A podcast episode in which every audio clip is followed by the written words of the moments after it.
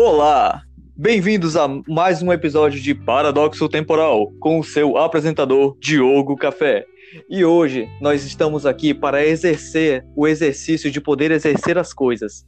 E eu não estou sozinho para poder exercer o exercício de exercer as coisas. Eu estou acompanhado de, destas duas belas damas. Por favor, se apresentem. Oi, eu me chamo Beatriz, mas todo mundo me chama de Bia aqui no podcast. E o pensamento é uma ideia em trânsito. Fala galera, tô sempre sumida, mas tô sempre na área. Sou a Isadora e tudo muda, certo? A própria mudança. É isso aí! E no episódio de hoje falaremos sobre a mudança das ideias ao longo do tempo. Para começar o episódio, é, eu gostaria de dizer alguma, algum, fazer algumas declarações. A respeito sobre o tema de hoje, é, eu decidi pegar todo mundo de surpresa, porque eu acredito que as ideias fluem melhor quando nós não nos planejamos tanto. Quando nós falamos o que vem na cabeça, eu acredito que sai algo mais verdadeiro do que se tivéssemos planejado, antes. Claro, eu me planejei para falar, mas enfim. Você é o apresentador desse episódio, cara. Você tem que se planejar É. mesmo. Eu não gosto de de surpresa. Mas bora lá. Bom, por que eu escolhi esse tema? Porque dos últimos anos para cá tem- temos sofrido uma mudança radical no planeta Terra, no- de modo geral. É, a questão da pandemia, as- os conflitos políticos crescentes, as questões da pobreza, da fome, sobre, digamos, também é, todo o movimento que surgiu o ano passado, como por exemplo contra o racismo, Black Lives Matter, também os movimentos LGBTQI+, eles têm ganhado cada vez mais forças e o mundo está passando por transformações crescentes que podemos dizer que o mundo de, por exemplo, três anos de atrás já não se compara nada com o mundo que temos hoje, por causa, tanto por causa da pandemia quanto por causa de vários fatores. E por meio de tantas mudanças, às vezes é difícil de acompanhar tantas coisas e às vezes acabamos acaba sendo difícil para todos nós. E eu quis falar um pouco sobre mudanças porque eu reparei que as coisas vão vêm mudando muito rápido. E nós aqui, por exemplo, do, do podcast, nós somos jovens que estão em constante transição para uma fase adulta. Então, nós vivemos bastante na pele a questão da mudança. E eu queria trazer, é, começar com esse questionamento de que nós aprendemos desde cedo que nós nascemos, crescemos, reproduzimos e morremos. E tem sido assim durante longos anos. Mas o que muda entre o nascer e o morrer no requisito pessoal? Nós nascemos e crescemos. Ao longo do tempo, o que muda? Ou melhor, será que muda? Por exemplo, tem um filósofo chamado Heráclito que ele acredita que você jamais irá tomar banho duas vezes no mesmo rio, pois quando você for tomar banho uma segunda vez, o rio já não será mais o mesmo e você já não será mais o mesmo. Mas o que seria essa mudança? Será que nós nascemos como uma folha em branco e vamos nos moldando conforme os anos se passam?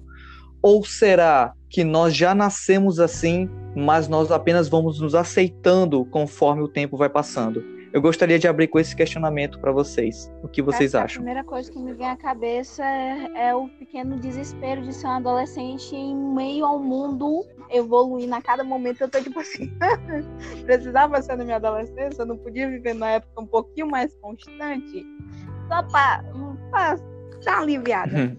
Mas já que a gente tá vivendo assim, eu julgo. Eu gosto muito desse pensamento do era que nós não. E nem o rio em que passamos somos os mesmos.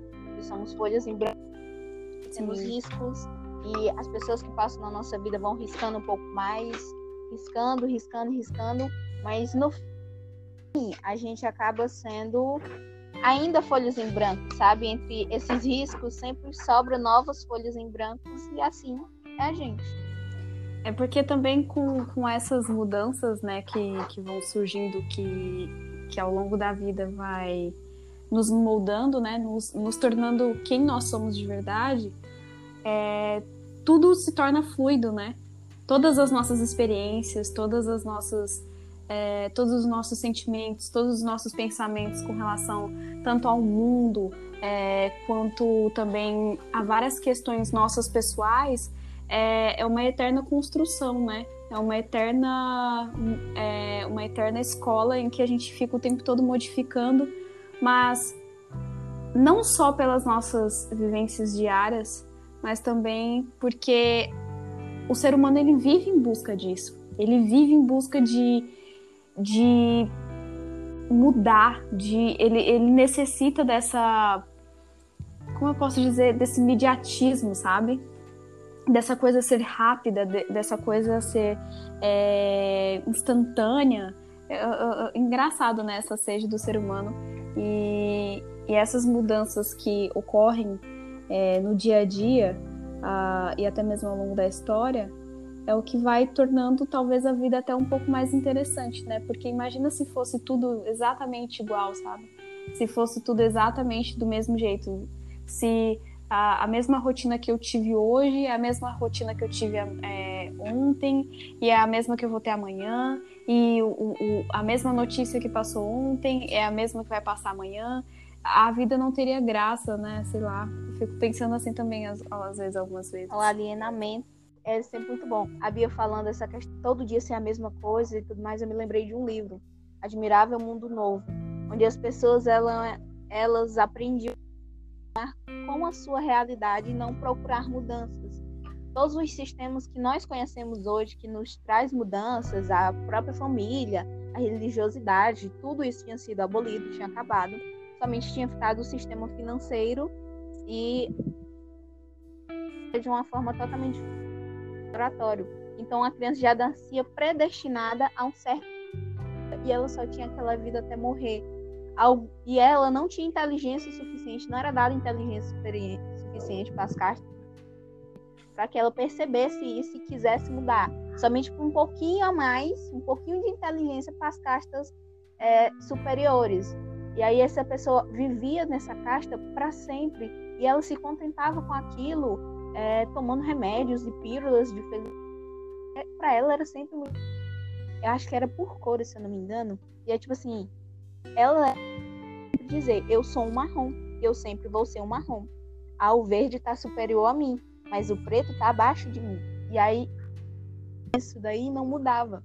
Até que conheceram um selvagem que no caso selvagem somos nós que temos esse instinto de mudança e ele provocou em um cara da casta superior essa necessidade dele de mudar, tipo assim, aquilo ali não a vida não podia ser só eu tava pensando aqui, mas é muito essa questão do nosso na nossa busca por significado. O ser humano, a gente não está em busca de riquezas, a gente não está em busca de viagens, a gente não está em busca nem mesmo da própria mudança, mas a gente está em busca do significado. Nessa nossa nossa busca por significado de existência, a gente acaba mudando muito para tentar preencher esse vazio esse lugar que falta na nossa vida, sabe? E desfecho do livro e me fez pensar bastante isso que a Bia falou de que muda porque é do ser humano mudar.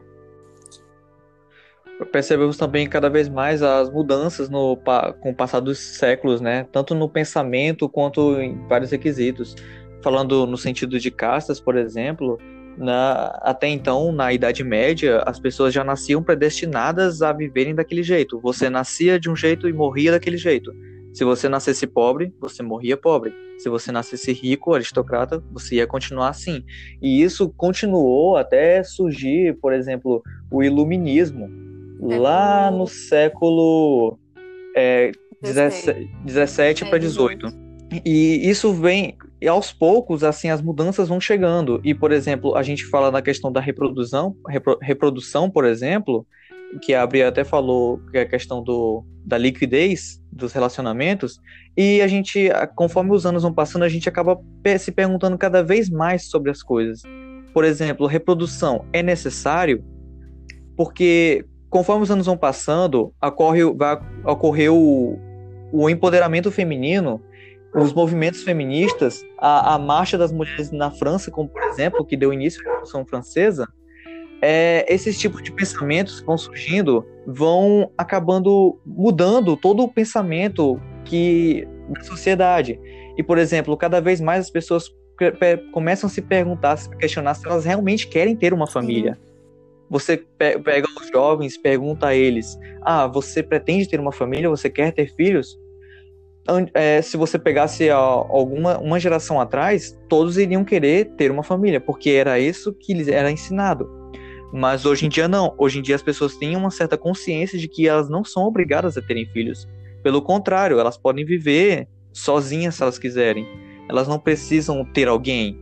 E conforme o tempo vai passando, a gente vai aceitando cada vez mais que tudo bem você ser sozinho, tudo bem você preferir o seu, a companhia de um animal do que de um ser humano. O pensamento vai mudando, ocorre a mudança dos pensamentos. E antigamente a gente via, por exemplo, que a mulher ela vivia somente para a família. O homem ele recebia, ele era treinado para ir para a guerra ou então para trabalhar. E com o passar dos anos, os jovens começaram a se questionar. A nossa geração foi a geração que começou a se questionar sobre como realmente se deve viver. E, por exemplo, anteriormente ninguém se falava sobre questões como sexualidade, religião, política, liberdade de escolha. Digamos, esses temas assim só foram começar a ser debatidos agora. Nós somos as gerações que começou a debater. Eu gostaria de perguntar para vocês se vocês já alguma vez já chegaram, vocês Uhum. duas aqui, já chegaram a conversar com os pais ou avós de vocês a respeito dessas Sim. coisas. Muito. É um dos meus esportes favoritos. Eu adoro conversar.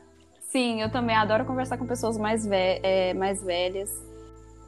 É, inclusive, puxando o gancho do que o, o Diogo sabiamente falou sobre a questão da, da função da mulher, né? A questão da, da de se questionar sobre a questão da reprodução.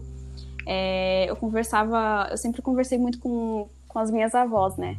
E eu é, cuido da minha avó e a gente conversa muito sobre isso. Eu pergunto muito sobre como era na época dela, né? Como era a função dela. É, como era ela ser mulher naquele tempo, naquele período e naquele momento histórico, né? E, e ela me conta várias coisas interessantes sobre é, que uma mulher não podia sair sozinha, sem autorização do pai. E aí a gente vê a, a presença do patriarcado. Ela me diz, ela me conta uma coisa que eu fiquei bem, bem triste é, com relação a isso, que ela pegou e falou que se casou de, é, que se casou para sair de casa, entendeu? Porque meio que é muito louco, né? Como naquela sociedade, naquele, naquele período em que, que ela era ainda criança, adolescente ali, era a única forma dela obter liberdade, né? Como, sendo uma mulher. Eu acho assim que também, é, é, pegando o, a, também o, o, que o Di também falou sobre a questão da, da nossa geração, é, eu, anotei algumas coisas. E uma das coisas que, que eu anotei foi que a, a nossa geração ela busca por independência, por liberdade e aceitação. E justamente a nossa geração ela veio para modificar o sistema e quebrar o padrão. Quebrar o padrão de, de, do, que no, do que nas épocas passadas foram ensinadas e também abrir espaço e, e abrir a mente das gerações futuras, né? Então, eu acho que, que com relação ao que o Di falou sobre a nossa geração, sobre várias, vários questionamentos que estão vindo, surgindo, é, pautas que, que antigamente não eram, é, não eram debatidas e tudo mais, isso justamente veio pela liberdade que a gente tem, liberdade de expressão. É, que é uma das coisas que eu acho, assim, particularmente, uma das coisas mais é, importantíssimas, eu acho que é essencial para a vida humana, que é, é, o senso de liberdade, é a existência não só da palavra, mas também da vivência da questão da liberdade. É, a gente exerce a liberdade a todo instante, a todo momento, e se questionar e se permitir questionar é exercer a liberdade também. Então, eu acho que a nossa geração ela veio justamente para isso, para mostrar que, que a liberdade é, não é só você andar com quem você quer na, na rua, sabe? É, liberdade, além de ser um estilo de vida, é também lutar para que a nossa sociedade seja mais igualitária e mais justa, Essa né? questão de conversar com pessoas de outras épocas. É, eu gosto muito de conversar com a minha avó por parte de lá, a gente sempre. Ela conta as mesmas histórias, mas são histórias que fica boca aberta. E tem uma coisa que eu penso Sim. muito, é de que a época passada, ela não tinha tanta noção do que acontecia no mundo quanto a gente hoje em dia tem, sabe? A minha avó, ela conta, ela conta a infância dela sempre com muita inocência, sempre com crenças de... Ela era do interior, então era sempre muito isso. E ela não via as problemáticas que a gente vê nas histórias. Ela, ela não Sim. tinha muito tempo Uhum. pra... Ela fala isso, ela... Eu não tinha me importando com essas coisas, porque eu tinha seis filhos pra criar. Era eu. O, o Zé, que é meu avô, né? Na mesa, mas era eu que cuidava dos Uhum. meninos. É tanto que quando a gente fala de ditadura, eu falei uma vez com ela assim, ela disse que o melhor governo tinha sido do da Hassman Medicine. Eu acho que era o- é, o Medicine. Por causa do Ah, o Médici. Médici. do crescimento Uhum. mas só que também foi o governo, é, a parte do governo pior, tipo assim, do AI-5. Mas Sim, foi o. É. ela uhum. foi bom, porque ela Justamente. conseguia comprar as coisas dela. Ela não tava muito. Tipo, qual era a diferença que tava fazendo um estudante ser preso, torturado? No outro lado do país, sendo criar. E aí, Sim. hoje em dia, eu vejo essa nossa questão Uhum. de querer, e tá certo, problematizar e resolver, veio com essa. A gente começou a ganhar com o passar das épocas, sabe? Mas que divergem muito dessa Uhum. questão de que o ser humano sempre busca mudança, mas também tem um ponto de mim que acaba. Sim, a gente busca, busca, busca e acaba não encontrando muita coisa. Porque as pessoas antes da gente buscaram antes das pessoas, dos nossos avós, os nossos avós buscaram, nossos bisavós buscaram, eh, os nossos tataravós, evoluções vieram, estamos sempre buscando.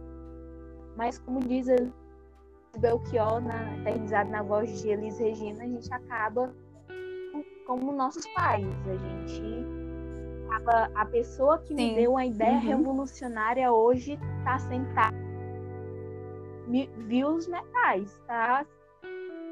Acabou Com- Contando digerida por Uhum. aquilo que ela me mandou não digerir.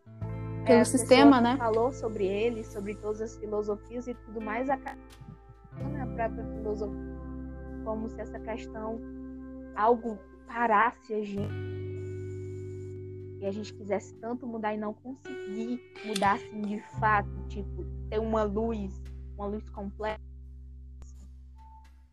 Eu Uhum. acho isso bem interessante.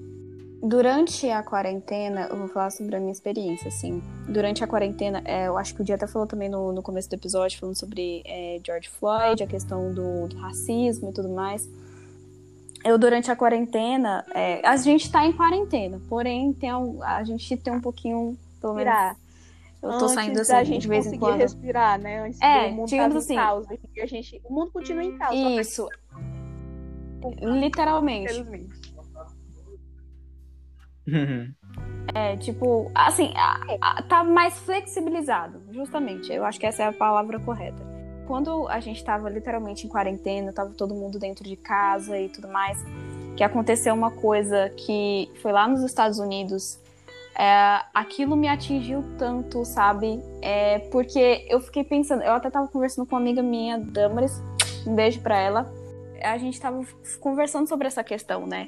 Tipo, poxa, velho, a gente passa tanto tempo da nossa vida a gente lutando contra o racismo, contra é, o machismo, contra a, a homofobia e, e, e tantos, e tantos outros problemas sociais que a gente encontra e que a gente, assim, toma para si como responsabilidade no sentido de ser uma pessoa que está ativa, é, que, que tem consciência é, política e e tá ali tentando modificar, tentando fazer com que as pessoas mudem de ideia com relação a algo que a gente acha que está errado e que deve ser mudado, que a gente meio que adoece. E eu meio que, e eu meio que adoeci na, na quarentena, porque eu, cara, eu preciso fazer alguma coisa para mudar, sabe? Eu preciso fazer com que a, as pessoas escutem a racionalidade, es, es, entendam, sabe? E aí a, a, minha amiga, ela pegou e falou uma coisa muito interessante, que ela falou assim, Bia, se você adoecer, você não vai estar tá ajudando. Porque, e, e, e é como a, a Isa estava falando assim, que, poxa, a gente luta tanto, e são tantas causas para lutar, que a gente meio que se cansa, porque é como se a gente estivesse lutando contra um sistema que nunca vai mudar. E realmente não vai mudar. Mas eu acho que a gente continuar, uh, eu acho que a essência de tudo, e eu acredito sim piamente que a, a essência da, da vida humana, do cotidiano em si, é, é, é essa luta, é essa vontade de modificar as coisas, é, é, a vontade de mudar a ideia, mudar o governo, mudar o, o, o líder que está atualmente no poder, é mudar, sei lá, um, um senador, a, a, é mudar uma lei que a gente não concorda. É, eu acho que todas essas coisas movem, sabe? Faz com que a gente tenha mais garra para continuar lutando por tudo, sabe? Porque se a gente parar, o governo e o sistema engole a gente literalmente, a gente tá na merda. Sim. Inclusive, retomando um pouco os assuntos, é, a gente tem sim muita liberdade para poder tomar as uhum. nossas decisões, né? É, tomando um pouco a fala da Beatriz que ela tinha dito no começo. E, por exemplo, hoje em dia, uh, nós temos liberdade para poder escolher a nossa. Digamos, a gente, nós temos, né? Liberdade para escolher a nossa sexualidade, opiniões políticas, religiões. E, por exemplo. É, assim, amigo, posso te corrigir? É... Sexualidade e gênero são duas coisas diferentes. E sexualidade a gente não escolhe e gênero é uma construção social. Hum, quando eu digo que nós temos é, direito de, de escolha, eu quero dizer que ah, podemos entendi. assumir okay. o que Tudo somos. Bem, sem problema.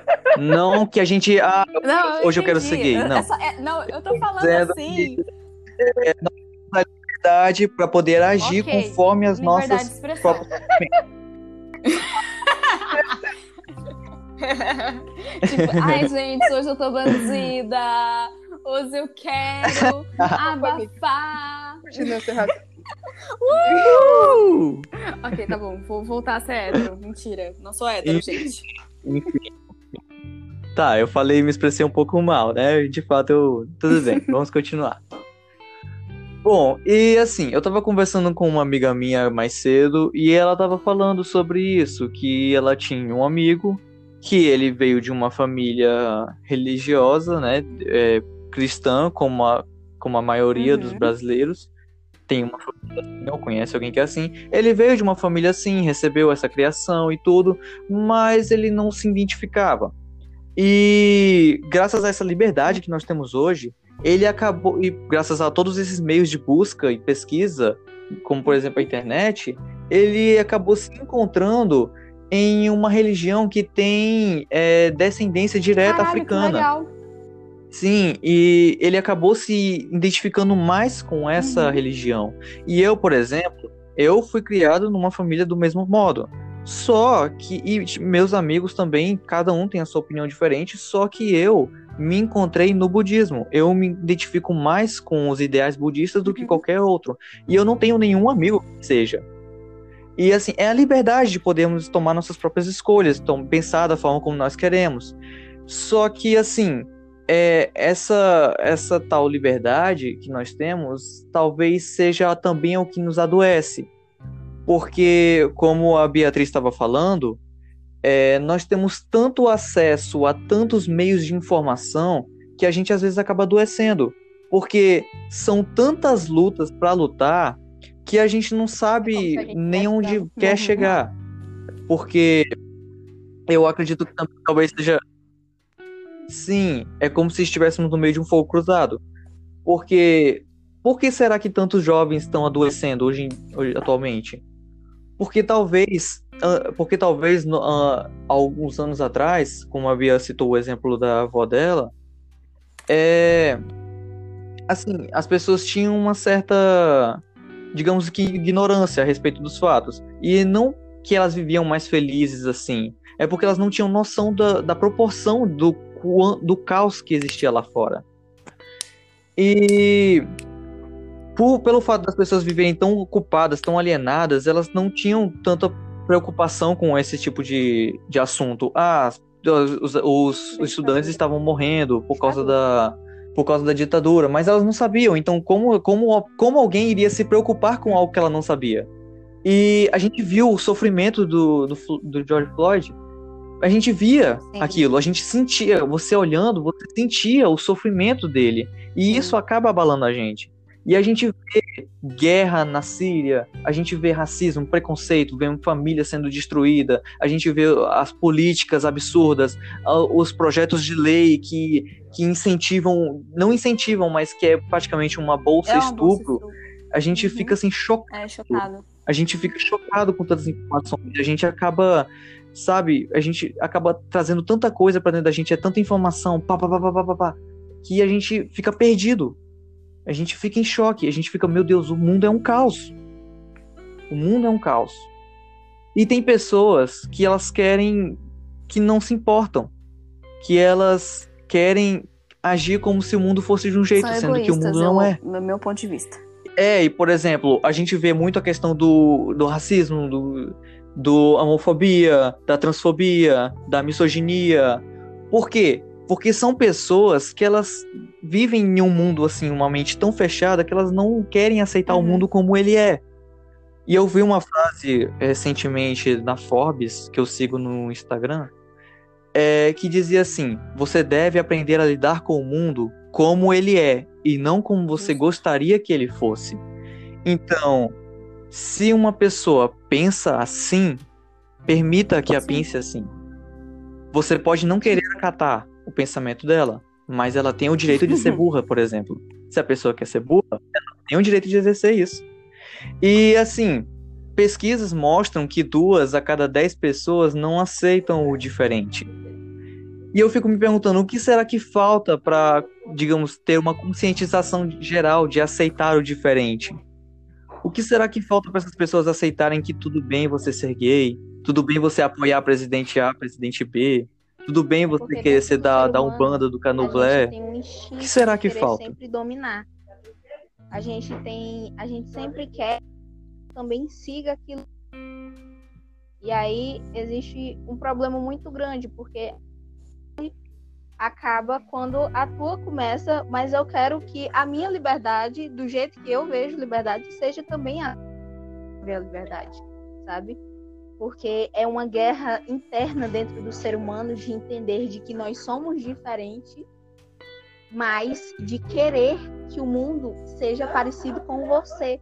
E aí, é dizer que ah, a pessoa que quer igual respeito à opinião, para mim não tem muita coisa, porque no fundo, no fundo, até respeitamos diferente, é, a gente quer que a pessoa pense da mesma forma que a gente. Por exemplo, é, pelo menos nós, em âmbitos sociais, a gente quer que uma pessoa que tem o direito de ser burra não seja burra.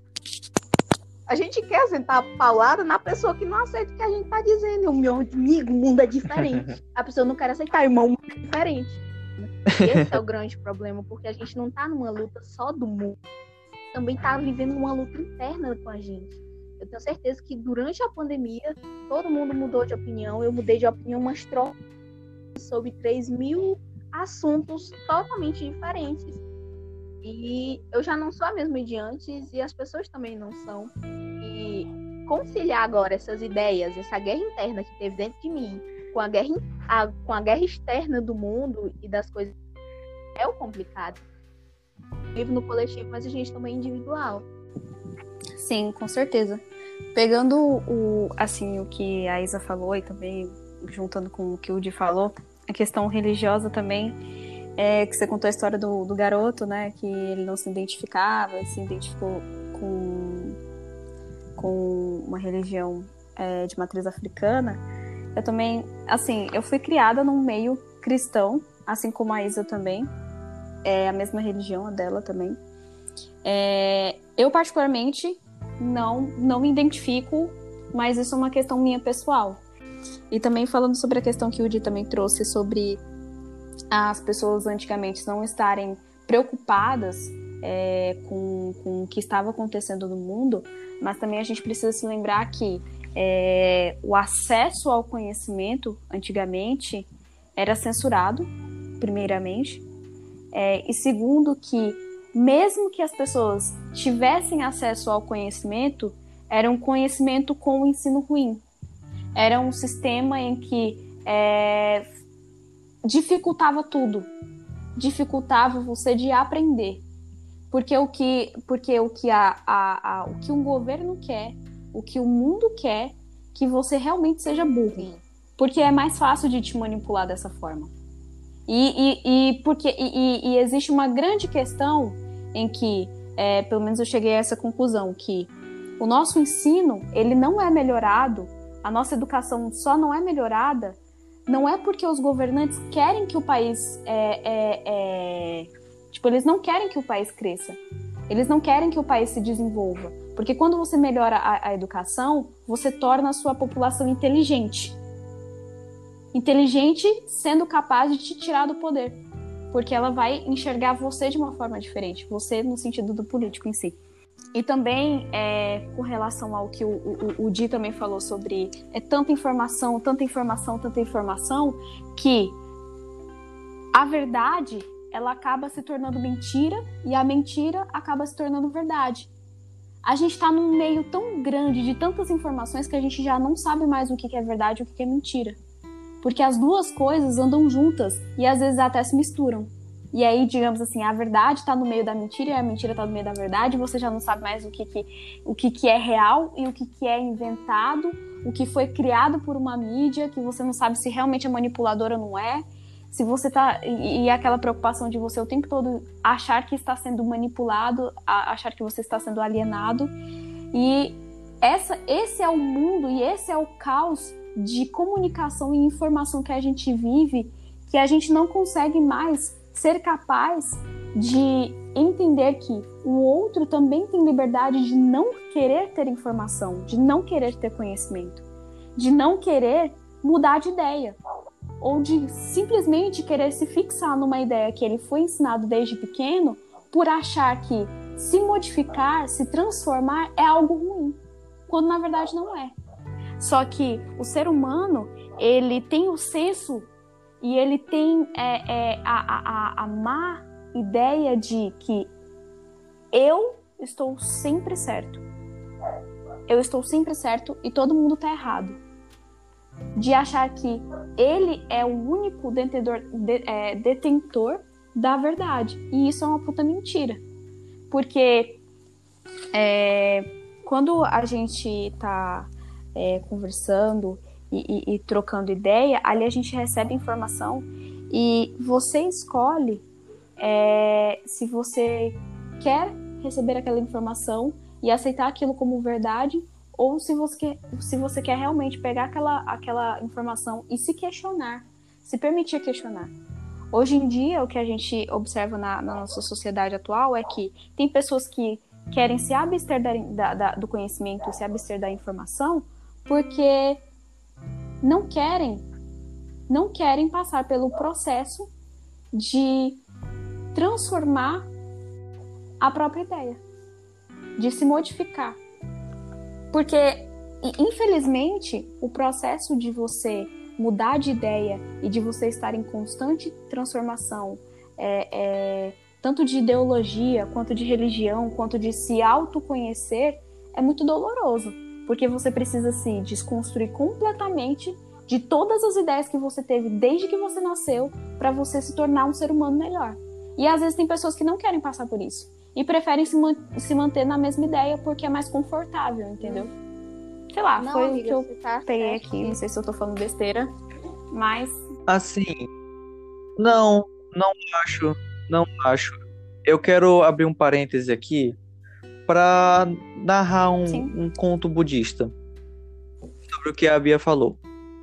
Porque no budismo havia um, um mestre muito antigo que ele associava os seres humanos com, a quatro cavalos. Ele dizia que os seres humanos eram quatro tipos de cavalos. Havia tem, existe um cavalo que de, só de ver a sombra do chicote ele sai correndo. Uhum. Ele sabe o que ele tem que fazer. Porque o, ca o cavalo é um ser humano como qualquer outro que precisa de motivações, Estímulos. né? Ele precisa uhum. de, de estímulos. é, ele precisa de estímulos para reagir. E sempre há alguma coisa ali para tomar as rédeas dele. Então, o primeiro cavalo, só de ver a, a sombra do chicote, ele já sai correndo. É aquele cavalo que é, digamos, o mais esperto. Ele, o mais sábio. É alguém que só de ver algo de longe, ele já aprende. Não posso fazer isso, não devo fazer isso. Ele vê alguém sofrendo e ele sabe, não posso seguir o mesmo caminho, pois isso é errado. Eu não posso tomar as mesmas atitudes da pessoa. O segundo cavalo é aquele que precisa de um, uma chicotada leve, não precisa nem machucar. É algo leve. É alguém mais próximo, alguém que ele conhece.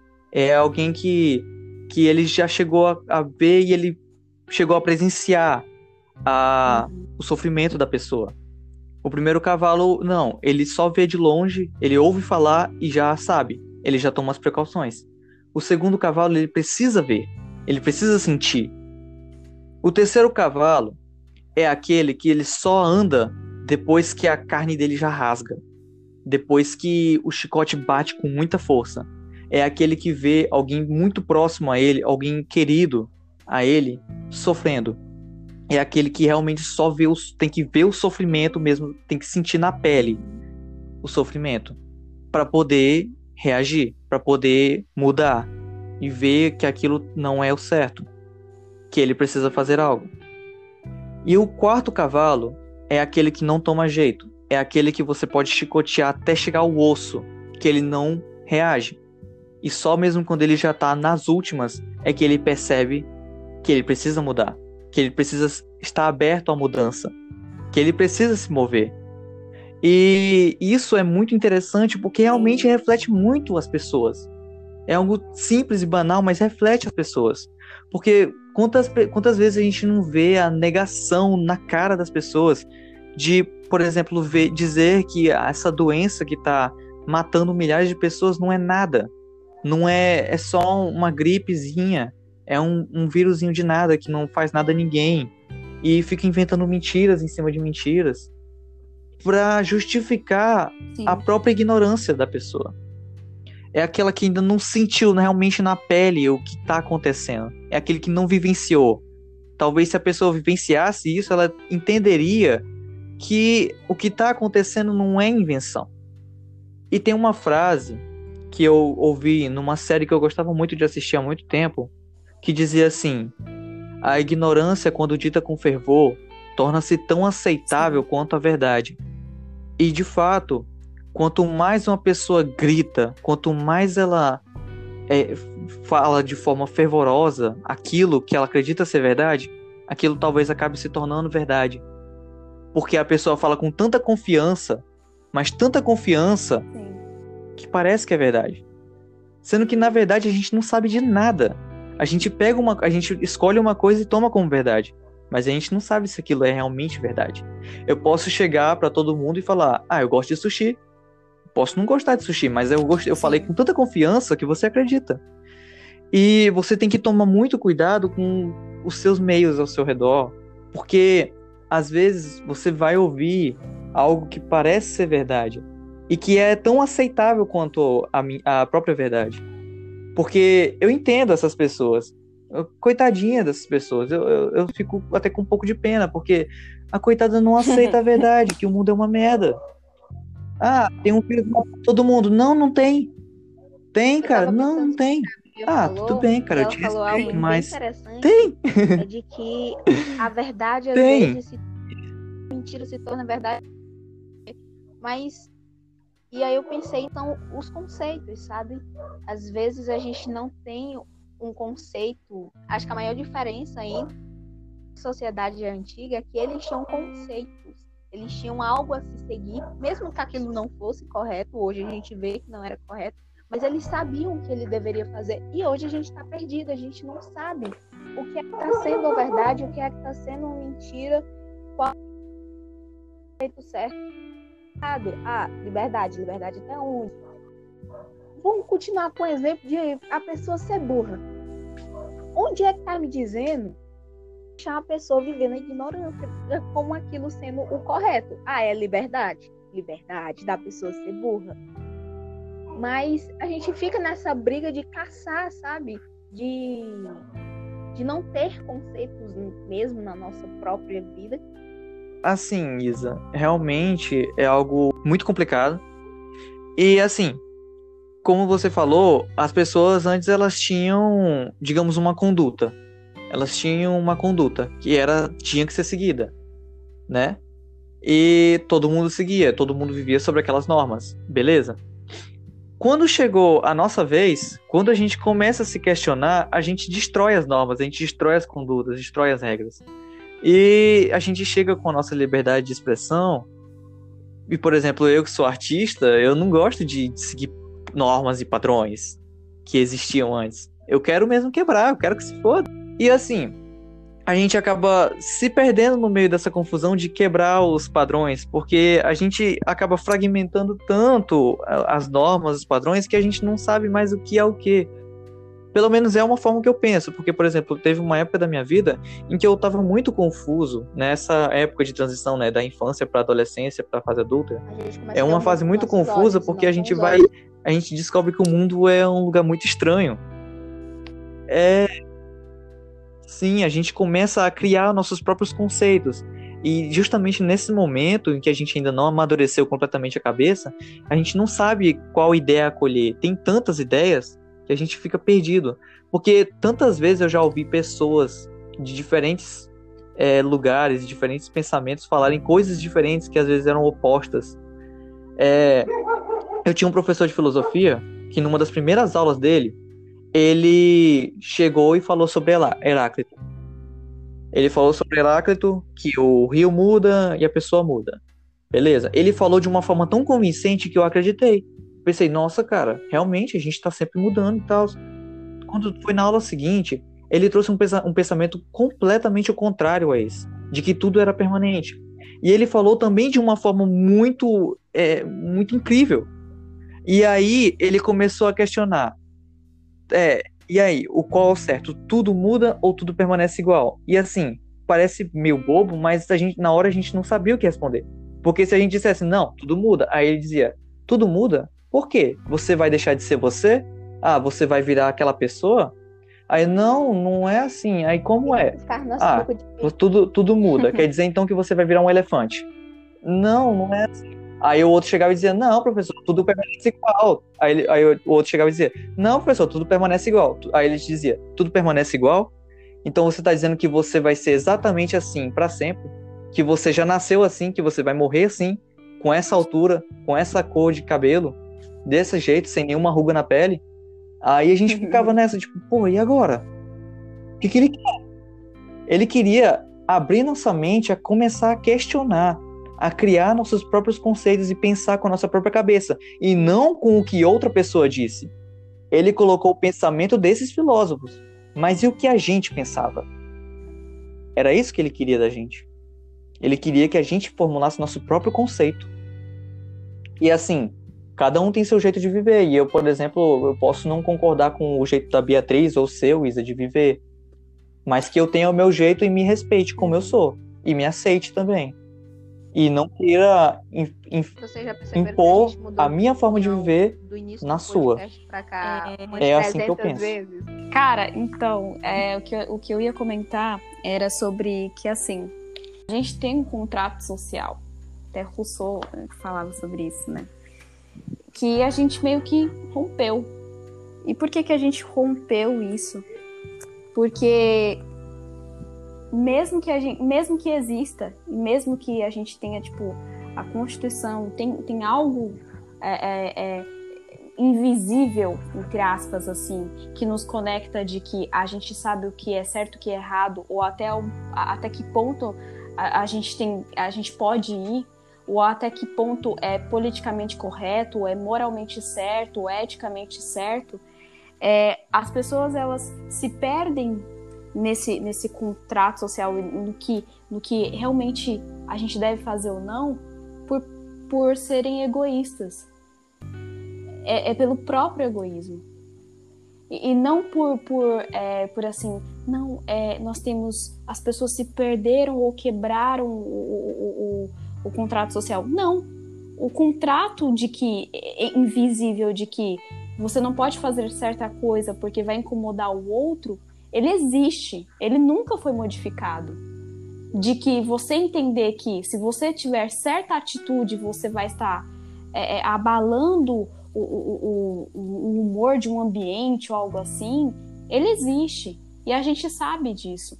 Só que às vezes a gente é tão egoísta de achar que nós somos mais importantes do que as outras pessoas. Ou o nosso jeito é mais importante. Ou ah, eu tô tão preocupado em exercer a minha liberdade de expressão que eu não me preocupo com o que o outro vai sentir.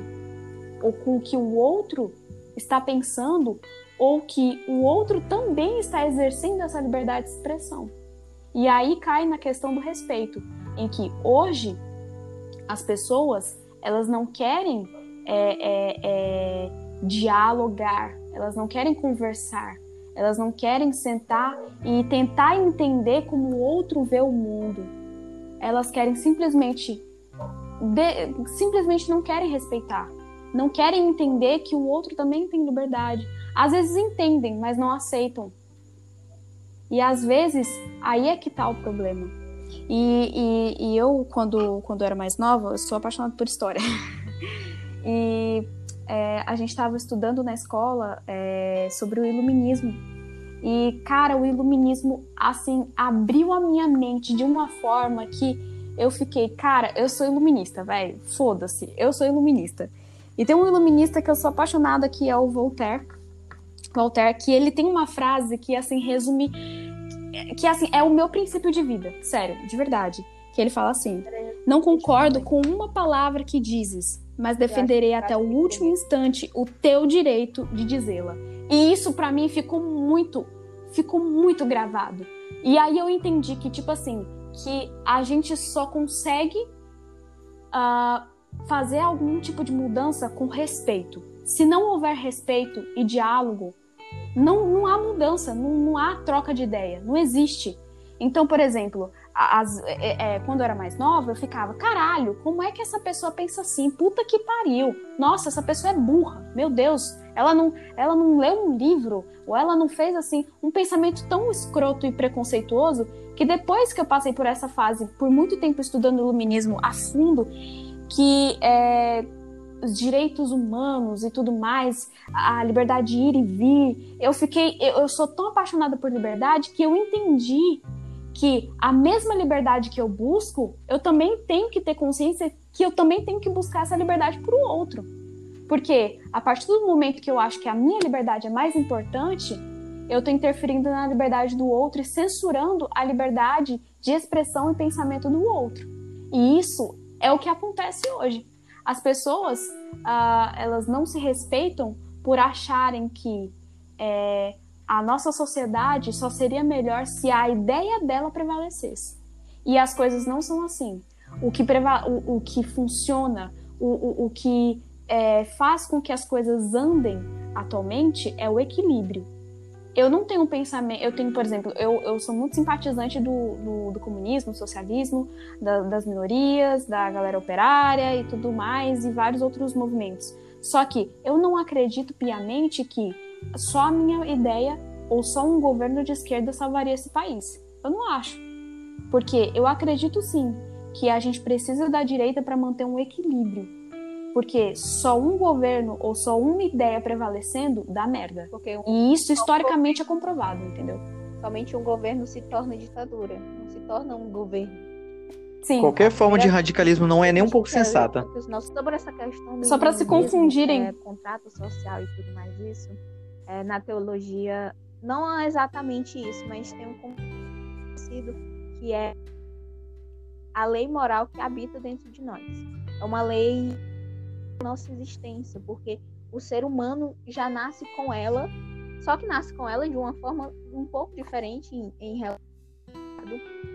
E eu gosto muito de estudar isso.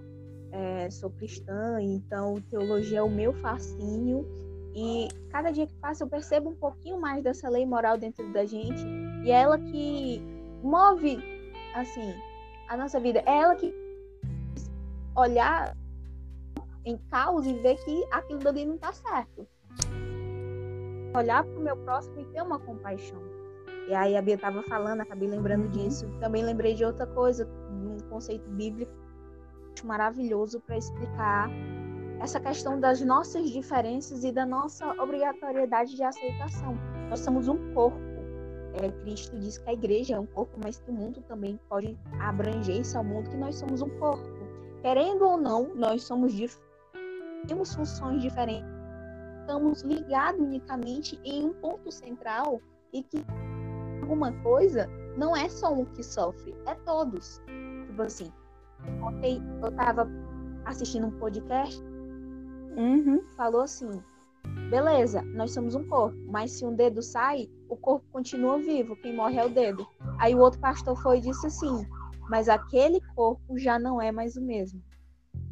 Se uma ideia, se outra pessoa muda, se eu não respeito diferente, todo o corpo seja só braço, não existe um corpo de verdade, existe ali bizarra, né? Não existe um corpo.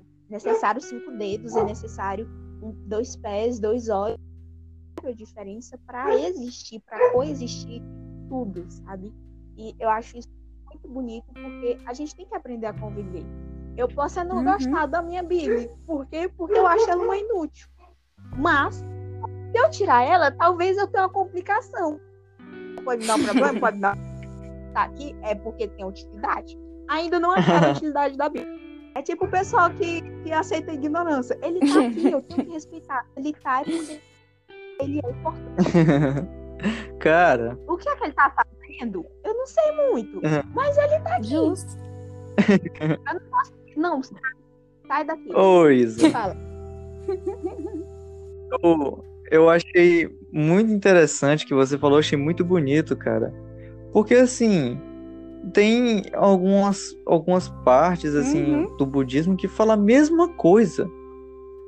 A mesma coisa, só que com algumas poucas palavras diferentes. Que é o seguinte, no, no budismo fala-se que no, dos, os principais preceitos budistas é que você não pode se comparar a alguém, você não pode se igualar a ninguém, você não pode se colocar como numa posição inferior e nem superior a nenhuma outra Uhum. pessoa, porque cada ser é diferente. E ninguém é igual a ninguém. E uma coisa que fala também é que é, às vezes, quando a gente encontra alguém no nosso caminho, aquela pessoa que é a pedra no nosso sapato, aquele ser humano irritante e dá ódio, pessoa ignorante, aquilo ali no budismo dizemos que é um ser iluminado que veio para nos dar uma lição. E por exemplo, se você encontra alguém ignorante na sua frente, alguém que não enxerga a verdade, alguém que você para e pensa, eu não quero ser a- eu não quero ser aquela pessoa, então talvez aquilo seja um ser iluminado mostrando que aquele não é o caminho, que você não deve ser daquele jeito, que você não deve pensar daquela forma. E talvez aquela pessoa irritante, que, sei lá, fala demais, fala muita besteira que te incomoda, que te irrita, talvez seja uma oportunidade Uhum. que você tem de testar a sua paciência, de você tentar ser compreensi- mais compreensível e amável. E entra daquela, daquela questão do respeito que havia sido falado antes, isso é extremamente importante para a nossa convivência em sociedade. E, por exemplo, muito recentemente eu vivenciei uma experiência não muito agradável em que um grupo de amigos, meus melhores amigos, pessoas assim que eu considero muito, que eu não vou citar os nomes, os meus melhores amigos resolveram se reunir juntos na casa de uma pessoa e tinha outras pessoas também, né, outros amigos, eu nem conhecia, me chamaram. Eu não pude ir, eu avisei, expliquei, não posso ir. Esperava que respeitassem isso. Mas algumas horas depois, é, um dos, é, um do- eu recebi uma mensagem de um dos meus amigos e era um áudio. E esse áudio, é, basicamente, era todo mundo que havia sido se reunido lá me xingando, mandando eu tomar naquele lugar. Do nada, eu não falei nada com ninguém, eu não desrespeitei ninguém, eu ainda agradeci o convite, fui muito educado, de- agradeci o convite, disse obrigado por me chamarem, mas eu não posso ir. E eu não me expliquei porque eu esperava que, que respeitassem. E eu nunca faltei com respeito com ninguém. Até as minhas brincadeiras têm uma certa dosagem. E eu nunca gosto de brincar de ninguém xingando, nem nada assim. Às vezes, às vezes escapa, mas Essas pessoas fizeram isso. Os meus melhores amigos estavam lá.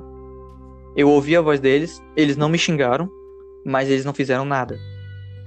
E quem é meu amigo sabe que eu não gosto dessas coisas. Que eu tenho esse meu jeito. E a pessoa fazer isso comigo é algo desagradável. Sim. Eu fiquei muito magoado, muito chateado. E eu podia ter feito tudo, eu podia ter feito qualquer coisa. Podia ter mandado o áudio xingando, gritando, podia ter bloqueado todo mundo, desfeito a amizade para sempre. Só que aquelas pessoas são importantes para mim. São meus melhores amigos, querendo ou não, eles podem, eles podem errar, mas eu tenho que compreender que ninguém é perfeito, que todo mundo tem seus defeitos e assim como eles erraram, eu também já errei com eles. Então, eu tive, nesse momento eu tive que ter a compreensão de que mesmo que tenha faltado respeito comigo, eu não posso reagir. Eu não posso reagir, porque o erro do Devolver ser humano é querer moeda, né? reagir a tudo que acontece consigo. A pessoa é, a pessoa lhe bate, você quer devolver. E nesse momento eu tive que ter a, a compreensão de que eu não posso fazer isso. E eu, eu fiquei muito nervoso, eu comecei a tremer assim, já com raiva, tristeza, um monte de sentimentos assim. Nesse momento eu desliguei o celular, eu fui meditar, fiquei meditando até me acalmar. Quando deu no dia seguinte, eu tentei esquecer, foi difícil dormir aquela noite, eu confesso. Assim que amanheceu, eu me acalmei, pensei bem e mandei outro áudio, pedindo para que a pessoa nunca mais fizesse aquilo, que ela havia perdido a minha confiança, mas que eu não queria deixar de ser amigo dessa pessoa, porque ela era muito importante para mim. E que eu espero que ela me respeite, porque eu vou sempre perdoar essa pessoa. Mas eu ver que ela não vai mudar, então eu irei me afastar dela. Eu não irei guardar rancor, irei perdoar, mas eu vou me afastar. E aí eu deixei a pessoa com a própria consciência se vale a pena é, perder a minha amizade. Porque a única coisa que eu peço de qualquer um é respeito. Mesmo que você me eu peço respeito. Gente, falando, voltando ao assunto, voltando ao assunto, estávamos falando sobre as mudanças. Assim, é necessário que haja mudança é, dessas pessoas, por exemplo. A pessoa falta com respeito com você, você ter que ter a maturidade de não responder da mesma maneira, você mudou para que haja mudança. E, por exemplo, a gente tem liberdade? Tem, mas tem que ter um certo limite, assim, né? E ainda falando a respeito do tema da mudança das ideias, é, tem que ter, a gente tem que impor certos limites nas relações, porque, assim, todo mundo tem sua liberdade de pensar, de falar o que quiser, de tal. A gente tem que respeitar e tudo. Mas é necessário que haja uma mudança. Porque se a pessoa tenta ter um a pessoa vem até mim é, de uma maneira tóxica, começa a agir comigo de uma maneira tóxica, eu tenho que botar a mão na frente e dizer, pare. A partir daqui tem que ser diferente, tem que haver uma mudança, nossa relação não pode continuar dessa forma. E assim, a gente não pode aceitar qualquer coisa. Então, se, por exemplo, alguém começar a agir de uma maneira muito ruim com você, você tem que se impor e dizer, dizer algo, né? É? Que a pessoa, a pessoa ela tem que entender que ela não pode ser assim pro resto da vida. A pessoa não pode ser desse jeito, tá ligado? Pode falar, Isa. Pode falar. O pessoal do podcast já deve ter descobrido para dar Sou Cristã. É, o cristianismo ele foca bastante nisso, por trás da teologia e tudo mais, em que diz que nós fomos feitos de uma forma e acabou dando um erro na fórmula. Não na. A gente acabou errando, é, traindo Deus e agora seu filho para que agora a gente volte. Então essa questão da mudança no cristianismo, ela é um ponto principal na história, porque nós somos pinturas de um criador perfeito que fomos rasgadas e agora a gente está buscando voltar ao que éramos no início e esse o que éramos no início era baseado no amor. Então, posso agir da mesma forma que ela agiu comigo, porque a primeira coisa que vem no cristão é porque Deus, que é Deus, não, ah, ele não reagiu da forma que eu merecia, mas de outra forma. E aí Cristo vai e me diz: dê a outra cara. Ele só diz isso, dê outra face. E aí a gente pode dizer, mas Cristo, aí ele não é, dê a outra face. Essa questão também de, ah, mas até que a gente tem que dizer as cartas paulinas, que são o. Cara, Paulo, Paulo sempre diz para exortarmos, de dizermos algo para alguém. E o próprio Paulo fez isso com outro apóstolo.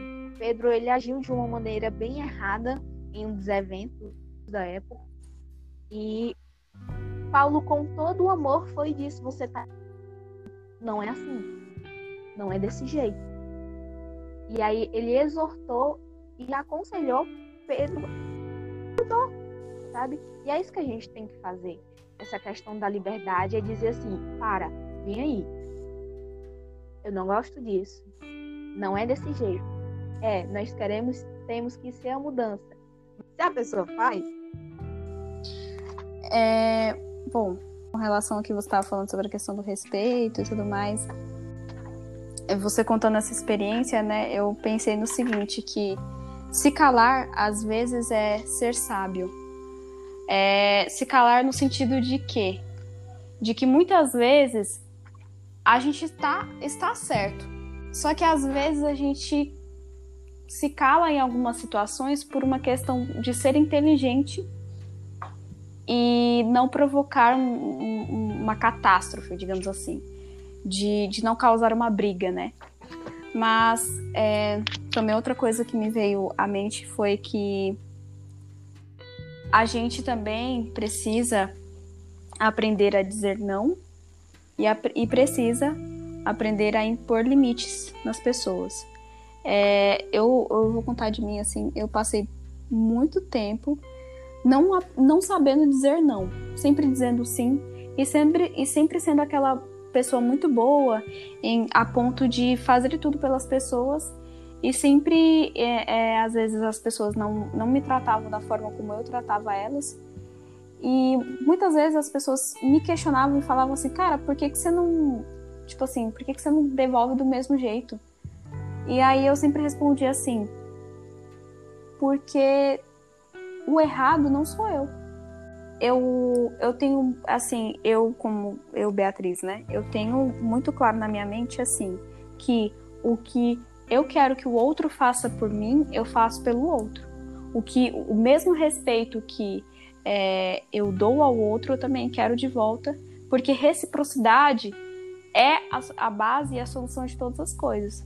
Porque se não, se, se não há reciprocidade de forma alguma, é, tanto de respeito quanto no sentido de impor limite, de, é, de chegar para o outro e falar: olha, aqui é o limite. Se você ultrapassar esse limite, a nossa relação vai ficar diferente. E, e eu acho muito, muito é, interessante as questões no sentido de as relações interpessoais do ser humano. É, que às vezes, a, quando a gente se relaciona com as pessoas, é, quando há um conflito, a nossa tendência é rebater também. É falar, é, é, é, é no calor de uma briga, é, é, falar mais alto e é também falar do mesmo e, e magoar o outro tanto quanto ele nos magoou. Só que aí está o erro, porque muitas eu aprendi isso da pior forma quando eu era criança, que quando a gente briga, é, se a gente continua, a, a, se a gente não se cala, é, se você não tem um, um autocontrole de se calar, às vezes você, você vai com certeza falar coisas que você vai se arrepender depois. E para você mudar a ideia, ou tentar justificar, ou tentar explicar que o que você falou foi no calor de uma briga que não é exatamente isso que você pensa sobre o outro, é muito difícil. E é, e é um, um, uma coisa assim que, que é uma bola de neve, porque para você se sair de uma situação assim depois fica complicado. Então, às vezes, a, o fato de você virar a face no sentido de que você não revida o outro não é por uma questão de você ser submisso ou você ser uma pessoa que ah, meu Deus, eu sou do Venha, pode me bater, pode me xingar, pode fazer o que quiser que eu não vou responder. Não é isso. É que às vezes a gente precisa é, é, entender que se calar às vezes é a melhor solução para que o conflito ou, a, ou até mesmo aquilo que nos chateou não fique uma coisa muito maior do que do que ela não é. E é, quando, quando eu era mais nova, é, eu não ficava com raiva assim. Eu, eu sempre fui muito de perdoar as pessoas muito rápido. Eu perdoo muito as pessoas. E, e eu sou de fácil acesso, entre aspas, assim. Só que eu perdoava, e, e, eu perdoava, e eu perdoava, e a pessoa continuava fazendo a mesma cagada sempre. Eu ficava, mano, até quando eu tenho que ficar aceitando isso, velho? Sabe? E aí eu, eu aprendi com muito custo a impor limite com as pessoas. A, a entender que é, sentimentalmente, né, emocionalmente, no, no, no, a minha relação com as pessoas é existe um limite em que eu sou ótima, sou uma ótima amiga, sou muito prestativa, gosto muito de ajudar as pessoas, gosto de sempre estar ali tentando fazer o meu melhor, porque é o que eu gostaria que as pessoas fizessem por mim. Mas quando eu vejo que não é que ou a pessoa me tratou mal ou que não está havendo reciprocidade, eu me retiro, porque existe uma frase que a Nina Simone fala que é mais ou menos assim, que quando o amor não está servido à, à, à mesa, é o momento de se retirar, sabe? E eu achei muito linda a sua atitude de, é verdade, de verdade. Porque eu, eu, eu bato palmas pra cara. você. no sentido. É sério, Beleza. tô falando sério. Eu fico muito feliz. Vamos ali uhum. socar a parede. Aí o Di foi meditar, gente. O Di foi meditar pra se acalmar. Eu tinha. Eu tinha. Quer saber?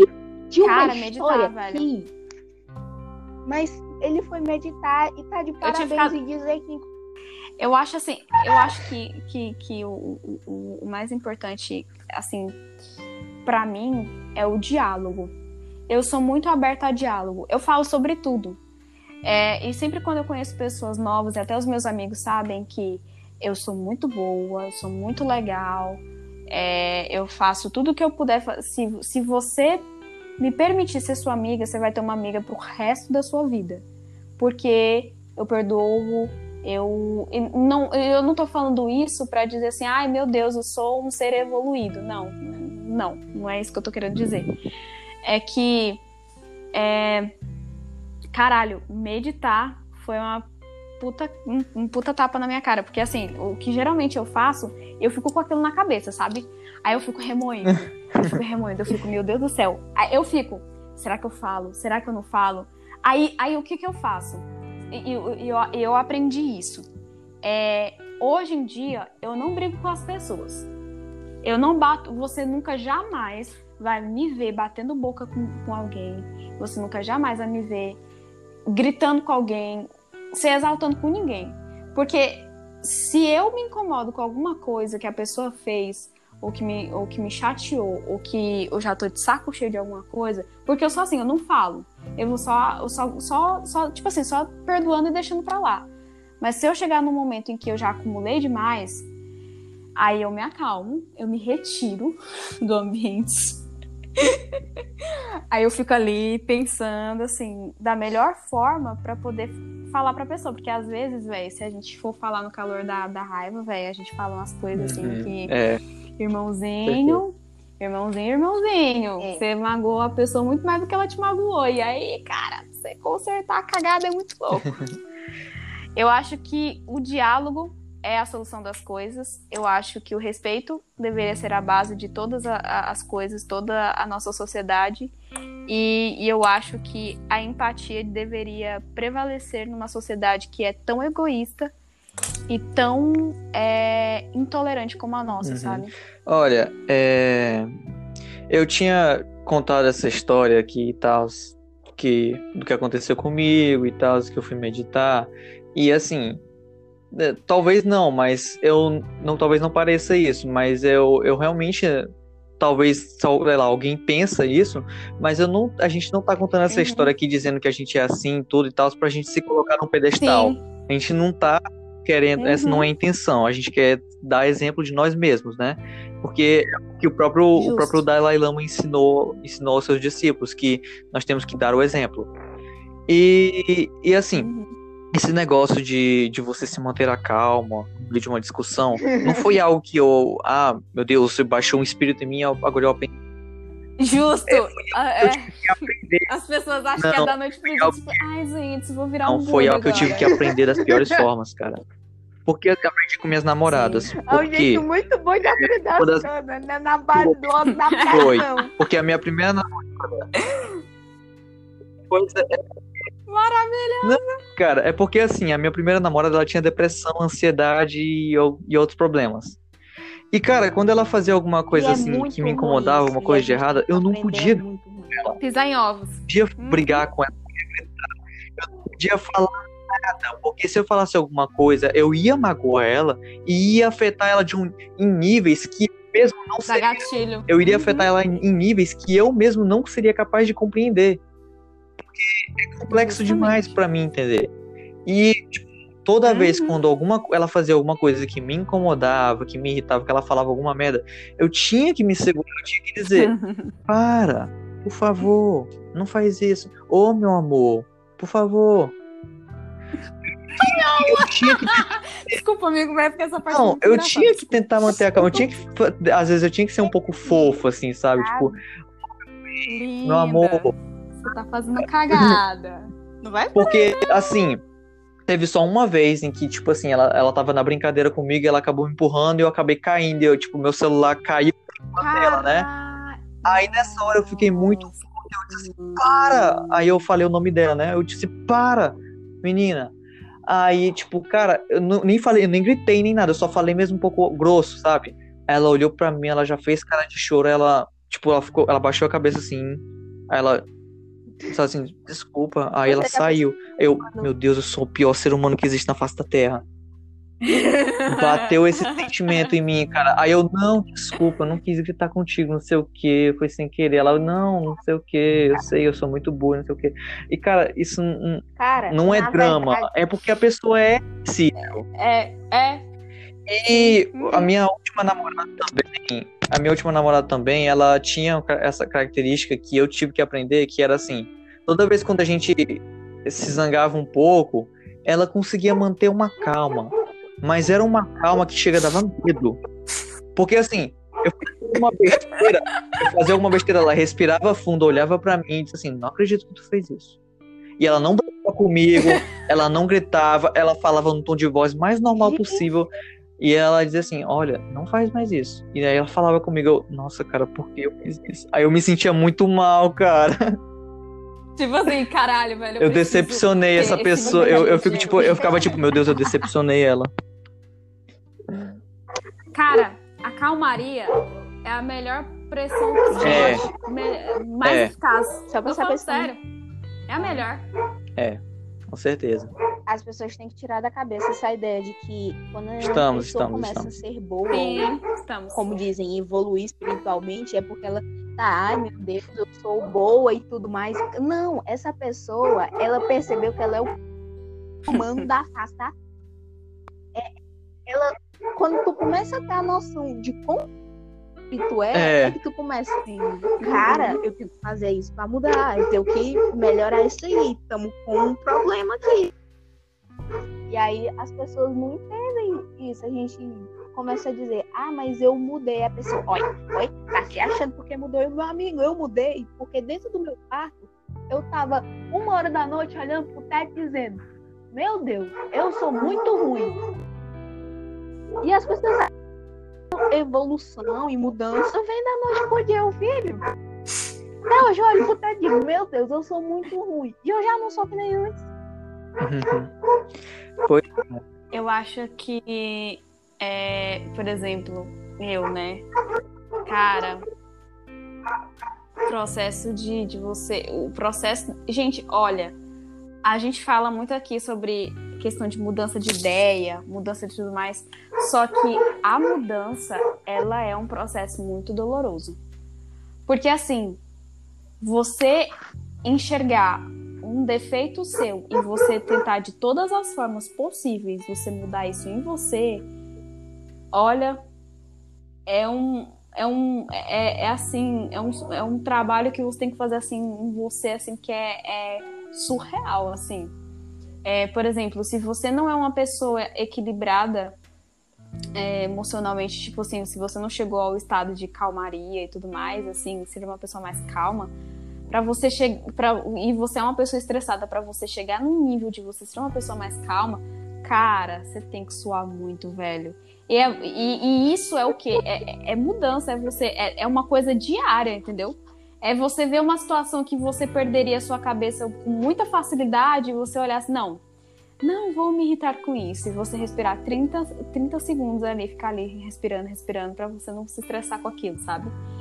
E é, é muito louco porque o que a Isa falou, assim, da questão da. da é, de você, tipo, ai caralho, eu sou, eu sou muito mal, mais ou menos isso que ela falou. É eu.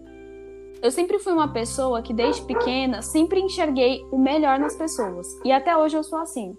Apesar de, de uma pessoa, pra, para mim, aparentemente ser uma pessoa bem escrota e babaca, eu consigo enxergar que ela é uma pessoa boa. Lá no fundo, lá no fundo, ela é uma pessoa boa. Eu consigo enxergar isso.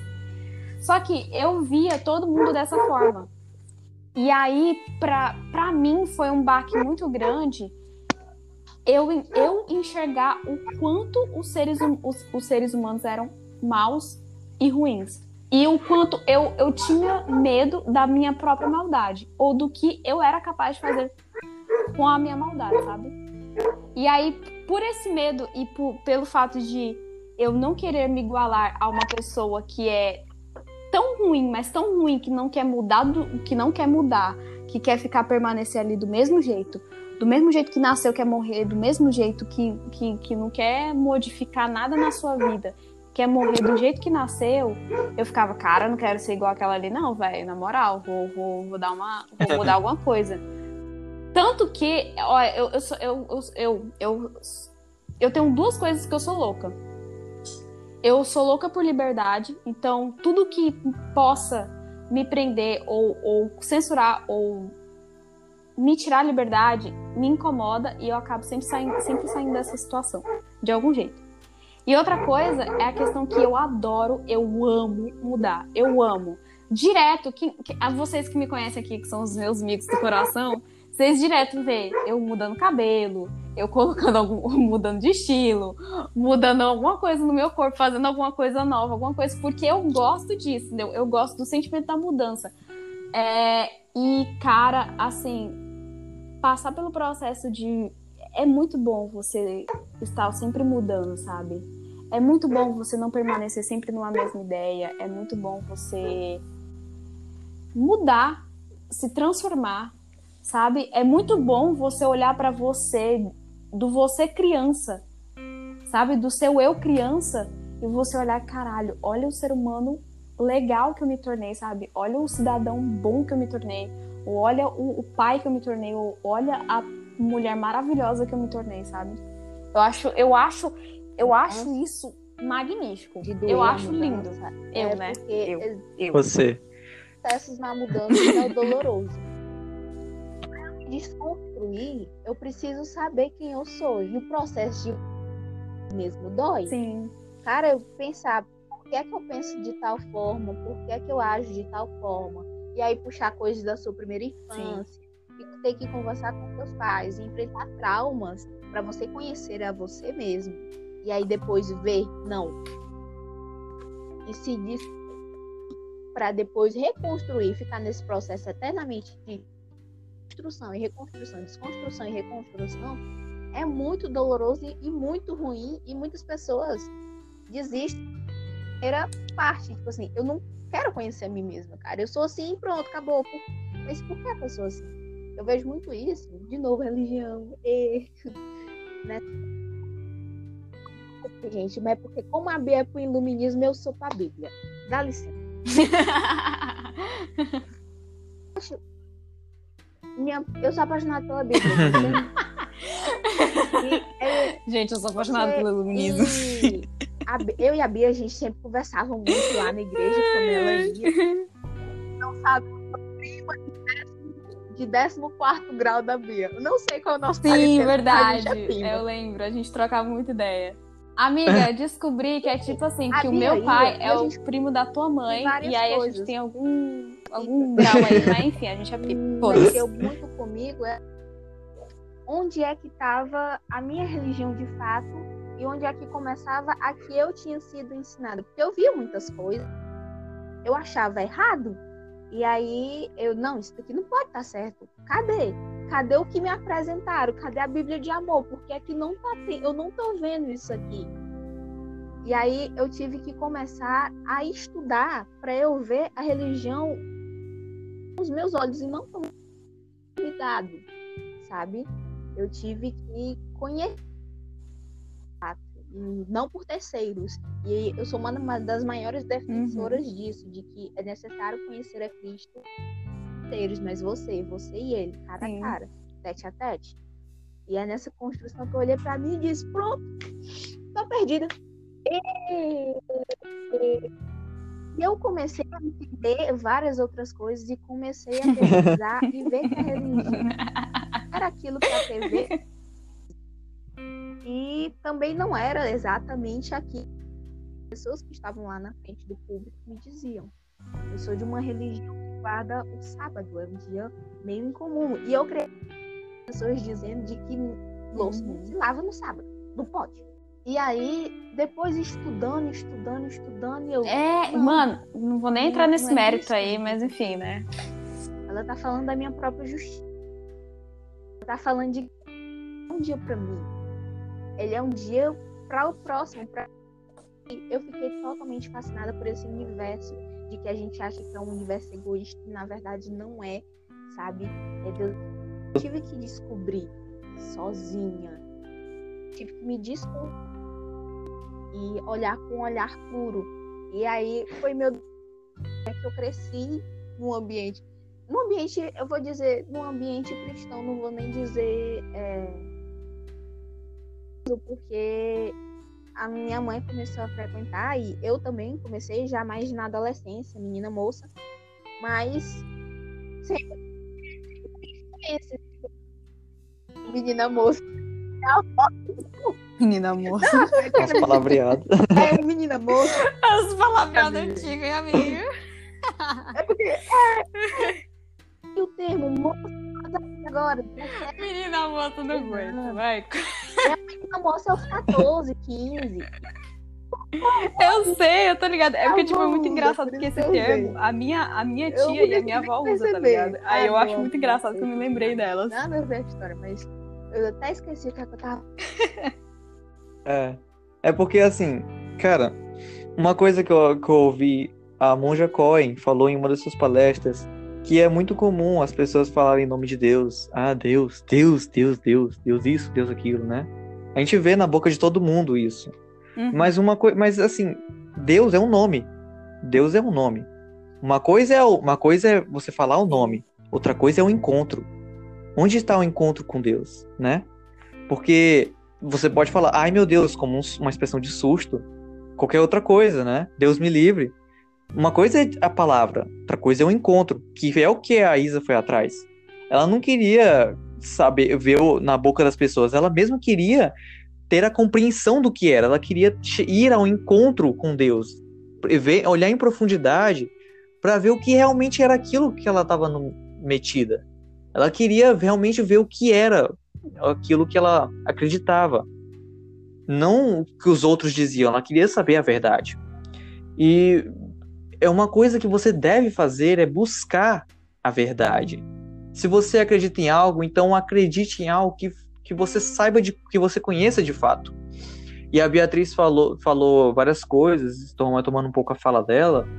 Ela falou na questão de defeitos e de mudança. E assim, é, tem aquela frase que agora eu, eu, acabei de esquecer o nome dele, eu, eu tava com o nome dele na cabeça e esqueci. Que é aquela frase, olha para o abismo e ele olha, te olhará de volta. É, e essa questão, assim, de que a gente deve reconhecer os. Eu acho que, assim, eu acho que a gente não deve mudar quem nós somos na questão dos defeitos. Eu acho que nós devemos reconhecer os nossos próprios defeitos. Se, por exemplo, você tem que reconhecer, você não deve reconhecer o defeito dos outros, porque os outros você não pode mudar. Você deve reconhecer os seus defeitos. E se você fala de, se você é uma pessoa que fala demais, você é uma pessoa que se estressa à toa, Você não deve mudar isso em você. Você não deve, ah, agora eu vou ser diferente, eu vou mudar. Não. Você tem que se aceitar. Eu falo demais. Então eu tenho que reconhecer quando eu estou falando muito para eu parar. Você tem que começar a olhar para si mesmo. Uhum. Se você se zanga com muita, muita facilidade, você fica com raiva com muita facilidade, você tem que prestar atenção no momento que você está com raiva. Por que você está com raiva? Você... E tem uma frase que diz que quem conhece a si mesmo não se permite ser afetado pelos outros, não se estressa, não se irrita. Sim. Porque Uhum. foi até uma, foi até uma coisa que o Karnal disse. Certa vez ele disse que estava andando na rua e, pare- se eu não me engano, ele bateu em um. Ele estava dirigindo seu carro e parece que ele bateu em um ciclista. E o ciclista xingou a mãe dele, chamou a mãe dele de prostituta. E ele disse que, ele disse que nesse momento ele disse que nesse momento, ele disse que nesse momento ele parou e refletiu e, e pensou consigo mesmo. Esse cara não conhece minha mãe, porque minha mãe, ela é uma religiosa, ela se veste bem, ela é uma mulher bem recatada. E nesse momento ele não se zangou, ele apenas compreendeu que aquilo não era verdade, então ele não iria se irritar. Porque se não é verdade, então não tem motivos para você se irritar. E tem outro, de fato, você tem que fazer essa autoavaliação. O que será que está diferente em mim? Será que eu mudei para melhor ou para pior? Será que eu me tornei um ser humano melhor e fiz alguma diferença nesse longo dos anos? Ou eu sou a mesma coisa que eu era anos atrás? Porque a gente tem que crescer. Tem- existem pessoas que se recusam a mudar porque é difícil, dói, mas é necessário. Porque a mudança não é algo ruim. A mudança é boa. A gente tem que começar a enxergar a mudança como algo positivo. E, e não só isso, mas a gente não adianta só a gente querer mudar, mas a gente também tem que ser a mudança que a gente quer para o mundo. Então, é aquela coisa, né? Que se você tem certa influência, se você é alguém que, que pode ajudar as outras pessoas, então faça. Então ajude outros. Que você, quando você se melhora, quando você olha para si mesmo e, se, e decide se melhorar como ser humano, você acaba transformando o seu redor mesmo sem perceber. Então, por exemplo, se eu não tivesse começado a prestar mais atenção em mim no, e nos outros, né, enxergar os meus defeitos e ver os defeitos dos outros, no momento em que eu fosse brincar, meus amigos viessem e fizessem aquilo comigo, eu poderia ter retrucado, feito pior, poderia ter perdido a amizade com eles. Mas eu olhei para mim mesmo e vi que eu também errava, que eu também era um ser humano. A gente tem que fazer essa autoavaliação e perceber que se eu não mudar, então nada vai mudar. Tudo vai continuar sendo a mesma coisa. Então eu preciso me mudar para as coisas ao meu redor mudarem. É, eu anotei um- um- uma coisa aqui, um pensamento que, que eu tava tendo quando vocês estavam falando e tal. Eu tava meditando aquilo que vocês estavam falando. E eu pensei mais ou menos o seguinte, que a existência humana, ela ela só é só é de fato é, digamos assim permitida ou, ou, ou, ou a gente realmente existe ou a vida humana ela é, é, é realmente efetuada como vida humana por causa que a gente vive em busca de respostas. Ela só existe por causa da nossa busca por respostas. Então, se a gente não não se questiona, se a gente não questiona o mundo, se a gente não questiona as pessoas, se a gente não questiona o lugar que a gente está, a roupa que a gente veste, o que a gente está pensando, ou como a gente fala com as pessoas, ou até mesmo se a gente questiona até a nossa própria pureza do nosso coração, ou a maldade do nosso coração, a gente não é capaz de mudar. Porque sem, sem conseguir ter um senso crítico, a gente não é capaz de mudar nada. Porque é, eu acredito, eu, eu gosto muito da questão da mudança e, e questão de uh, sociedade, viver em sociedade, são coisas muito complexas. É, eu vou falar de mim. Eu sinto em mim que tá chegando muito próximo, tipo, tá muito próximo do dia em que eu vou precisar remoer, vou precisar mexer em lembranças que eu não queria mexer. Por justamente por eu saber que essas memórias que eu tenho, essas lembranças que estão no inconsciente, que eu simplesmente finjo todos os dias e falo assim: "Ah, eu não quero lembrar, ou não vou, não quero me lembrar, não quero mexer nisso agora". Eu sei que essas coisas, essas pequenas coisas afetam as minhas relações interpessoais no sentido amoroso. E eu preciso corrigir isso. Porque senão eu nunca vou conseguir é, me permitir ser feliz.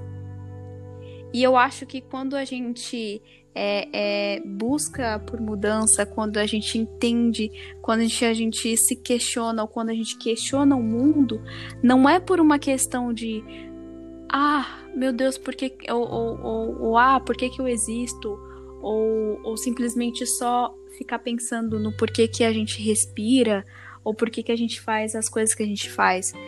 Não é só o questionar pro vazio, sabe? mas é o questionar e olhar para nós mesmos e, entender, entendermos que a mudança ela não deve vir só de fora, mas ela também deve vir de nós mesmos, do nosso interior, do nosso coração. De a gente entender que amadurecer é um processo natural da vida. Mas se a gente não está preparado para esse processo, a gente se torna pessoas intolerantes, pessoas que são de difícil convivência, pessoas que não sabem se comunicar e pessoas que é, a, você acaba se tornando, nós nos tornamos, né, acaba a pessoas que não vão ser agradáveis de conviver. E as pessoas não vão querer conviver com a gente. Pelo simples fato de a gente não querer mudar, de a gente não querer amadurecer. Porque mudar é você se modificar todo dia. É você transformar o que você foi ontem em algo melhor. Sabe? Então, eu acho que a nossa existência só é válida se a gente buscar por mudanças, se a gente buscar por respostas, se a gente buscar por amor e se a gente buscar por paz, sabe?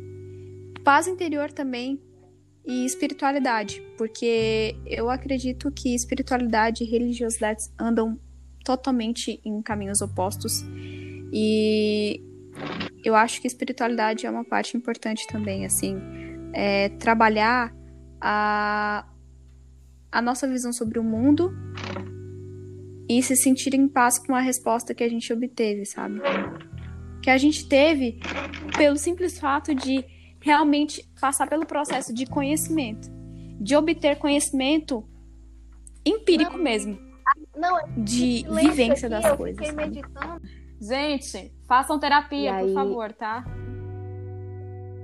Bom, olha, é, porque eu queria, assim, eu não falei, mas eu queria especificamente que pelo menos a Beatriz e vocês participassem. Queria também que os outros pudessem vir, mas tudo bem. Porque eu queria falar sobre a mudança. E todos nós aqui temos pensamentos diferentes. Eu queria que houvesse algum certo conflito de ideias. E ocorreu, porque cada um apresentou sua própria ideia sobre a sua visão de mundo. E por que eu quis falar sobre a mudança? Porque eu percebi, eu venho reparado que o mundo está mudando de forma muito rápido e às vezes é difícil acompanhar essa evolução. Mas todo mundo tem feito o seu melhor possível para poder acompanhar essa mudança. Por exemplo, os professores, que até então mal sabiam usar um data show, de repente se viram numa situação em que eles precisavam dar aula completamente online, virtual, na frente de uma câmera. Uhum. Então, assim, e a gente vendo, eu, eu vendo toda essa mudança, eu, eu quis trazer essa visão de mundo, porque eu queria é, eu queria trazer essa visão para as pessoas, para todos que estão ouvindo, porque eu queria enriquecer as pessoas de certa forma, conscientizá-las de que a mudança é algo positivo, nós temos que aceitar as mudanças. E não só isso, nós temos que transformá-las em algo positivo. Não aceitar qualquer mudança, porque a mudança também pode vir para ruim, mas aceitar as uhum. boas mudanças e fazer o possível para direcionar o mundo nessa direção. Porque nós somos o futuro nós, jovens, é que vamos assumir a responsabilidade daqui para frente. Então, o que que nós queremos para o futuro? Eu realmente espero que todo mundo tenha gostado desse podcast especial. Eu achei interessante porque quando vocês chegaram aqui, eu peguei todo mundo de surpresa com esse tema, porque eu queria que houvessem ideias diferentes. Eu não queria. Por- E, para minha surpresa, a gente. E para minha surpresa, a gente chegou em um consenso através do diálogo. A gente conseguiu Sim. compreender um ao outro e a gente conseguiu se respeitar mutuamente. E chegamos a um consenso que todo mundo aprovou sem se incomodar. Sem ditadura, sem forçar. Não. Conversamos, dialogamos, apresentamos nossas ideias e todo mundo aceitou. E aí, exatamente essa lição que eu quero dar a todo mundo. Eu quero mostrar que a gente pode sim chegar não ao mundo perfeito e ideal, mas que a gente pode melhorar ao nosso redor através das nossas próprias atitudes. E eu não vou, eu não tenho uma frase para encerrar esse podcast, mas eu queria deixar esse pensamento de que a gente tem que entender que no mundo nada é fixo, nada é permanente, tudo flui e tudo se transforma. Em um momento você é um ser humano lindo e maravilhoso, e no outro você vai ser um monte de cinzas ou cocô de minhoca. Você tem que entender isso. Mas acontece, é natural. A gente tem que aceitar as mudanças e entender que isso pode ser bom pra gente. É, eu ia botar Agora é com vocês. falado, Ah, mais que as pessoas tenham entendido o meu pensamento e somos iguais, somos diferentes num mundo em que cada um convive com seus conflitos internos. Então, um pouquinho mais de empatia é bom. E lembre-se, tudo muda, exceto a própria mudança. Bom, eu fico muito, muito feliz com a conversa que a gente teve. Eu adoro conversar essas coisas, assim, é, com, os- com vocês, com os meus amigos em si. E eu achei de extrema importância esse assunto, é, esse, esse tema. E o que eu queria falar para finalizar o, o episódio é que não rejeitem a, a mudança e não rejeitem o autoconhecimento. É, você se conhecer é uma das coisas mais dolorosas, mas também é uma das coisas mais lindas que você pode fazer tanto pelos outros quanto para você mesmo. Eu acho que é, conversar sobre a mudança é entender que nós, além de sermos a mudança, nós também somos quem somos e também nós temos defeitos e é entender que ninguém é perfeito e que não existe perfeição e que ninguém nunca vai alcançar essa perfeição e que todos nós, ao mesmo tempo, somos diferentes, mas também somos iguais porque nós somos seres humanos, temos liberdade, temos a nossa própria maneira de pensar, nossa, a nossa própria maneira de se vestir, etc, etc e tal. É, eu acho que o mundo ainda não está preparado para a mudança que está por vir, mas está debatendo coisas importantes e eu acho que se preparar para um, um giro de 360 graus na sociedade seria incrível. E eu fico muito, gente, sério, vocês não têm noção. Eu fico muito feliz quando é, a gente senta e conversa sobre essas coisas. Eu fico muito feliz quando eu vejo crianças debatendo política. Eu fico muito feliz, sério, de verdade. Eu fico muito feliz porque finalmente chegou um, um, um, momento da história, um momento em que a gente consegue exercer a nossa liberdade de expressão a um nível em que é, é uma, é, essa liberdade é tão natural que a gente nem percebe que a gente tem ela, sabe? E eu acho que é isso. É, eu amo mudar e eu espero que vocês tenham entendido meu ponto de vista e espero que vocês tenham tido algum tipo de reflexão com a nossa conversa e que vocês também possam é, estarem, é, estarem falando com a gente, mandando mensagem no direct do Instagram ou também compartilhando com seus coleguinhas e fazendo com que esse debate ou essa conversa chegue aos ouvidos de mais pessoas e que todo mundo consiga sentar numa roda e conversar sem briga e sem discussão. É isso aí, Bia. Não se preocupa, Bia. Você conseguiu passar bem a mensagem. Você é, aquela, é igual aquela música do Raul Seixas, Metamorfose Ambulante. Você é a definição dessa música, cara. E. Cara, é verdade. É verdade. E, bom, é, eu queria fazer um agradecimento especial à minha amiga Renatinha, porque foi ela que me ajudou a desenvolver esse roteiro no, no, assim, de última hora, mas muito obrigado. Assim, você é uma pessoa maravilhosa, obrigado. Um beijo, Renatinha. Renat... Obrigada. e é isso, pessoal. É, fico, é, vamos ficar por aqui. Então, um beijo no coração e até a próxima. Vamos to tentar tornar. Um beijo, Vamos galera. tentar tornar o mundo um lugar mais tolerável. Isso aí. Tchau, Tchau. gente.